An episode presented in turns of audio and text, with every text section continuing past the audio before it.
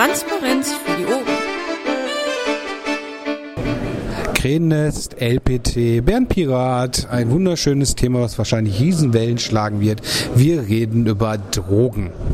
Über ganz, ganz, ganz, ganz, ganz, ganz böse Drogen. Und ich habe hier zwei Gäste, die mit mir darüber sprechen wollen. Stellt euch doch mal vor. Hi, ähm, ich bin der Mike Saunus. Ich äh, komme auf den Landesverband Niedersachsen, KV Zelle, ähm, äh, als Nick bekannt unter Hippie for One. Janis Milias aus dem schönen KV Rhein-Erft, äh, da erster Vorsitzender und bekannt auch als Wirkungstreffer. So, und wir wollen über Cannabis reden. Eine ganz, ganz üble Einsteigerdroge, ganz, ganz böse, zumindest wenn man die etablierten Parteien glaubt. Unser Parteiprogramm sieht ja die Einstufung nach Gefährlichkeit einer Droge vor, nicht nach Gut und Böse. Und wir wollen über Cannabis Social Clubs reden, die ja so ein bisschen Presse gekriegt haben in der letzten Zeit. Ähm, wir haben einen Pro- und einen Gegner Cannabis Social Club, wenn ich das richtig verstanden habe. Aber wir fangen erstmal an. Was ist ein Cannabis Social Club? Ähm, Im Grunde genommen ist ein Cannabis Social Club ein Verein, in dem sich ähm, Konsumenten verschiedener Couleur äh, zusammenfinden, um ihren eigenen Konsum anzubauen, zu verarbeiten und dann auch zu konsumieren. Das Ganze natürlich ähm, nicht gewinnorientiert und nur auf äh, die Menge ihres äh, Gewinnes ausgerichtet. Dazu verpflichten sich äh, diese Social Clubs keinerlei Werbung zu machen, keinerlei Außenwerbung oder ähm, in irgendeiner Art und Weise äh, zu versuchen, mehr zu verkaufen oder ähm, äh, Gewinninteressen ähm, äh, zu, zu hegen.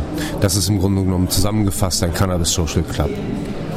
Ist das nach deutschem Recht möglich, so etwas in Deutschland einzuführen? Ähm, die Frage möchte ich differenziert beantworten. Also ich kann natürlich jetzt nicht hingehen und äh, einen Cannabis Social Club aufmachen und ähm, äh, einfach Hanf anbauen. Ähm, die, der Anbau von Hanf in Deutschland ist äh, unterliegt ähm, bei geringem THC-Gehalt für Industriebedarf der Anzeigepflicht. Bei hohem THC-Inhalt ähm, ähm, ist es sogar genehmigungspflichtig und dementsprechend müsste eine Ausnahmegenehmigung äh, nach Paragraph 3 des, äh, Bundes, äh, ähm, des Betäubungsmittelgesetzes ähm, ausgesprochen werden, die allerdings ausgesprochen werden könnte in der Theorie. Ähm, das heißt also, es, äh, es würde rechtlich gesehen schon die Möglichkeit geben, solche Clubs zu betreiben, wenn man denn Genehmigungen dafür erteilen würde. Gut, das waren die Hintergründe. Jetzt guckt mich der Wirkungstreffer so an. Wir fangen mal mit der Kontraseite an. Nein, wir machen erstmal das mit dem Bildungsfernsehen. THC steht für, korrigier mich bitte, Tetrahydrocannabinol, richtig? Jawohl, davon gibt es zwei Sorten. Delta 9 und Delta 10. Ja, so tief wollen wir nicht einsteigen, aber jetzt wisst ihr wenigstens mal, was THC heißt. Pro Contra Cannabis Social Clubs, fang mal an. Ja, äh, es ist einfach viel zu wenig Transparenz in diesem System, was die Kontrolle dieser Cannabis Social Clubs ungemein erschweren wird. Und ich höre jetzt schon das Geschreie, wenn sich das Gesundheitsamt äh, aufmacht, das THC dieser Cannabis Social Clubs auf seinen Gehalt oder ich sag mal auf seine gesundheitsgefährdende Wirkung zu überprüfen. Man schafft im Grunde genommen eine Schattenwelt äh, von kleinen sozial gestrickten Vereinen, der jede Menge Spielraum lässt für kriminelle Aktivitäten. Und ich denke, wenn es um die Legalisierung von Cannabis geht, muss es einfach so sein, dass es gesellschaftsverträglich wie nur irgend möglich legalisiert wird. Und äh, ich bin einfach ein Fan der freien Marktwirtschaft, wenn es darum geht, äh, Markt, äh, private Interessen in eine Gemeinschaft einzupflegen. Also dass da auch eine Kontrolle des Marktes besteht. Bevor du antwortest, halte ich also fest, Cannabis Social Club äh, kontrovers gesehen, aber pro Legalisierung. Ja. Gut, dann antworte mal auf seine Negativstellungnahme.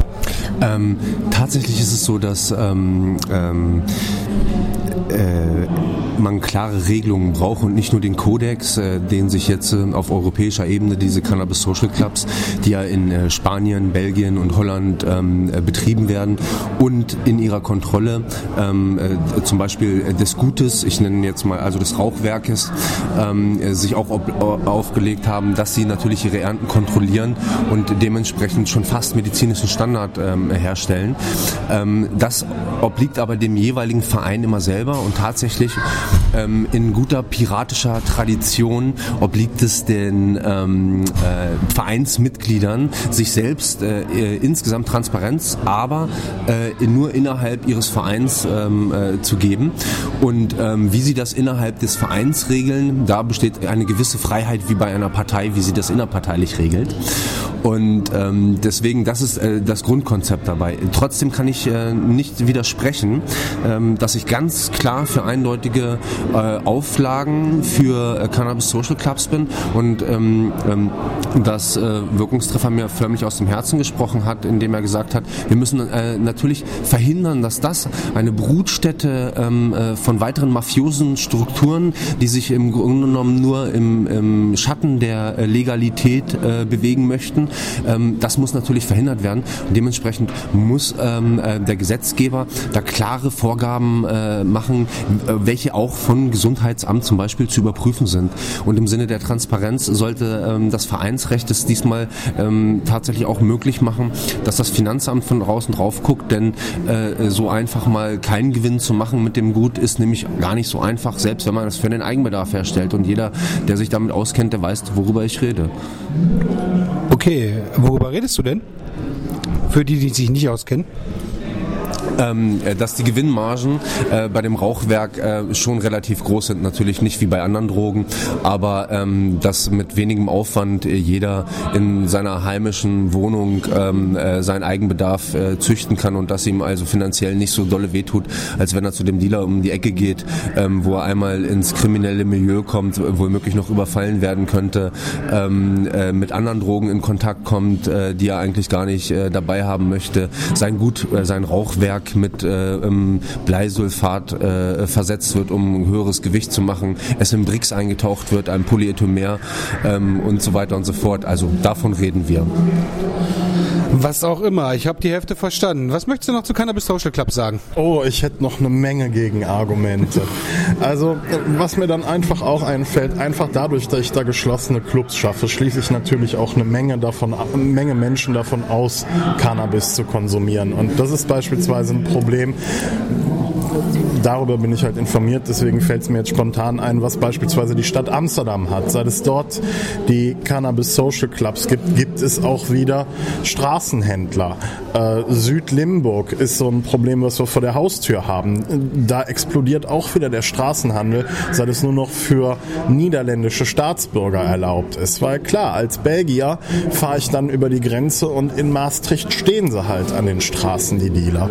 So, und, und da finanzieren wir wieder ein, äh, ich sag mal, ein kriminelles System, was bis nach Zentralasien zurückreicht und was hier im Grunde genommen seine seine wirklich gefährlichen Aktivitäten wie Menschenhandel, Waffenhandel, ähm, Handel von harten Drogen, Heroin, Ecstasy und so weiter, ähm, dass das finanziert zum großen Teil über den Cannabishandel in den Niederlanden. So, weil in den Niederlanden ja auch diese paradoxe äh, äh, Regelung besteht, äh, der Hintertürregelung, dass ich also eine Verkaufslizenz habe, aber keine Anbaulizenz. Der Anbau ist weiterhin illegal. Das führt dazu, dass die Cannabisplantagen hier bei Mönchengladbach illegal betrieben werden, äh, der dem Fiskus entgehen im Grunde genommen, so und ein kriminelles System am Laufen halten. Und das ist eine Folge von halbherzigen Regelungen. Ja, wasch mir den Pelz und mach mich nicht nass. Wir wollen auf der einen Seite eine Legalisierung haben, aber dann doch nicht ganz. Also natürlich, es ist ein Handelsgut. Mhm. So und und und wie man auch verantwortungsbewusst mit Alkohol oder jedem anderen Rauschmittel umgehen kann, wie man muss, wie man verantwortungsvoll mit seiner Ernährung umgehen muss, geht es auch bei Cannabis darum, dass man den Menschen auch, dass es den Menschen und der Gesellschaft obliegt, damit einen verantwortungsvollen Umgang zu kultivieren. Und das geht meiner Ansicht nach nur in der Offenheit der Gesellschaft, in der Transparenz der Gesellschaft und nicht in einem geschlossenen Cannabis Social Club. Ähm, tatsächlich möchte ich sagen, dass ähm, ich äh, mit seiner Argumentation äh, 100% konform gehe und die äh, Cannabis Social Clubs ähm, ähm, äh, ähm, befürworte äh, aufgrund einer Art Brückentechnologie äh, zur Legalisierung. Ähm, wir haben in den letzten 20 Jahren, und ich bin seit 20 Jahren dabei, ähm, äh, für die Legalisierung zu kämpfen, immer wieder Ressentiments der Gesellschaft er erlangt und wir haben leider es immer noch nicht geschafft, ähm, die Art von Vorurteilen wegzubashen, ähm, äh, die es einfach nur mal gibt. Ich möchte trotzdem eingehen auf die Argumente, die du gebracht hast bezüglich des Ausschlusses von Menschen. Ähm, tatsächlich äh, ist, äh, ist in den Niederlanden der Straßenhandel wieder aufgekommen, weil äh, nun mal äh, ähm, es ist nicht ganz richtig, was du gesagt hast äh, mit dem Einkauf. Also es gibt Kontore, so nennen die sich da, und bei Konturen darf ein Coffeeshop offiziell sein Gras beziehen. Das ist ein Staatskontingent, was auch vom Staat angebaut bzw. staatlich lizenziert angebaut wird. Ähm, dieses Kontingent ist nicht ausreichend. Dadurch hatte sich schon alleine eine Schattenwirtschaft entwickelt in den Niederlanden und genau dagegen, ähm, gegen diese mafiosen Strukturen hilft ähm, äh, nur Offenheit. Offenheit in welcher Art und Weise aber auch immer kann man sich überlegen. Auch die Vereins, die sich selber verwalten, könnte man zur Offenheitspflicht ähm, ähm, ähm, äh, verpflichten, Entschuldigung, die Doppelung jetzt, aber ähm, man müsste sie sogar dazu verpflichten, ähm, auch wenn man dafür eine extra staatliche Stelle einrichtet, ähm, äh, die, die das, äh, die, der das obliegt. Ähm, aber äh, wir müssen da eine, eine Kontrolle haben, so wir nicht in diese Art der mafiösen Strukturen, äh, egal welche Art der Legalisierung. Und natürlich wäre es wünschenswert, wenn der erwachsene, gebildete ähm, ähm, Mensch die Möglichkeit hätte, in kontrollierter Umgebung, ähm, sei es die Apotheke, der Coffeeshop, der Cannabis Social Club, äh, die Möglichkeit hat, äh, seinem freizeitlichen Vergnügen nachzugehen. Ähm, welche Art das letztendlich sein, sein wird, daran arbeiten wir halt gemeinsam so. Und ich finde die Idee eines Cannabis Social Clubs äh, zur, zur Übergangslösung und auch vielen Menschen die Vorurteile zu nehmen, Menschenskinder, ähm, äh, das sind ja ganz normale Menschen wie du und ich und das sind ja gar, gar nicht die äh, bösen, einbrechenden äh, Drogenhändler, ähm, die man sich so im Fernsehen halt vorgestellt bekommt. Da muss ich dir leider, tut mir leid, schon wieder durchfahren. Ähm, ich denke, der beste Weg äh, in unserer Gesellschaft, gesellschaftliche Akzeptanz zu erzeugen, ist ökonomischer Erfolg, äh, an dem dann auch die Gesellschaft, jetzt habe ich das Wort dreimal gedoppelt, Gesellschaft partizipieren kann. Also ähm, wenn man es schafft zu sagen, okay, das ist auch ein ökonomisches Erfolgsmodell, ähm, es lässt sich wunderbar in unsere Marktwirtschaft integrieren, es ist kontrolliert. Jugendliche haben noch immer keinen Zugang dazu. Der Jugendschutz ist gewährleistet. Es ist medizinisch unbedenklich. Es ist kontrolliert. Wird man einen, ähm, ich sag mal, wird sich das mit der gesellschaftlichen Akzeptanz automatisch einstellen?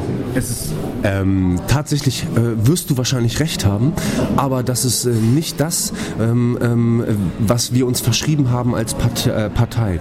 Also äh, die, die, den ökonomischen Grundsatz ähm, also im Grunde genommen zu sagen, das Ziel ist die Legalisierung und der Weg dahin geht über die Ökonomie, ähm, würde so etwas bedeuten wie der Zweck heiligt die Mittel. Ähm, das sehe ich anders. Ähm, ich muss ganz ehrlich sagen, ähm, ich finde ähm, äh, massive Aufklärung, massive Präventionsarbeit schon vom Grundschulalter an Aufklärung und Prävention. Also auch ich habe drei Töchter. Ich möchte nicht, dass sie in der dunklen Ecke bei irgendwem ähm, ein nettes Angebot kriegen, äh, um äh, sich ihre Drogen in Anführungsstrichen kaufen zu können, sondern tatsächlich ähm, ähm, bedarf es da Aufklärung und zwar in der breiten Schicht der Bevölkerung, äh, von ganz oben bis nach ganz unten. Und äh, das ist, finde ich, den besseren Weg, als zu sagen, also der wirtschaftliche Erfolg wird darüber entscheiden, ob es von der Gesellschaft akzeptiert wird. Du wirst recht haben, denn unsere Gesellschaft ist im Moment da. Aber das ist nicht der Weg, den wir uns verschrieben haben ich sage ja immer, man muss mit dem arbeiten, was man vorfindet. Und das ist nun mal eine kapitalistische Gesellschaft. Sie, und hier heiligt der Zweck mancher Mittel. Ja, was man an TTIP sieht, damit ich das in diesem Podcast auch erwähnt habe. ähm, ja, wie gesagt, da sind, da sind wir halt, äh, das Ziel ist, ist das gleiche, der Weg dahin ist, ist ein anderer. Ansonsten äh, kann ich mich mit jeder Art der Legalisierung, die du vorgeschlagen hast oder die wir auch im Vorfeld dieses Gesprächs diskutiert haben, ähm, super anfreunden. Ähm, ähm, ich, ich denke allerdings, dass äh, die Gesellschaft erst noch breite Aufklärung braucht dazu, dass es also nichts weiter ist als ein abendliches Vergnügen wie Alkohol und ähm, äh, dass die Menschen weiter ihrer Arbeit nachgehen und äh, weiter ihr Leben leben und dass das viel wichtiger ist, um, um als zu sagen, hier kommt mal, Mensch, da verdienen jetzt Leute ihr Brot mit und guck mal, deine Mutter, die arbeitet in so einer Anbaufabrik, die zupft da jeden Tag Blüten und die bringt das Geld damit nach Hause. Das, äh, das ist da, also äh, das ist für mich wirklich äh, äußerst grenzwertig äh, im Sinne der Vision der Piratenpartei, der wir uns verschrieben hatten. Deine Mutter arbeitet in der Hanfplantage. schön. Ich schmeiß jetzt mal was rein.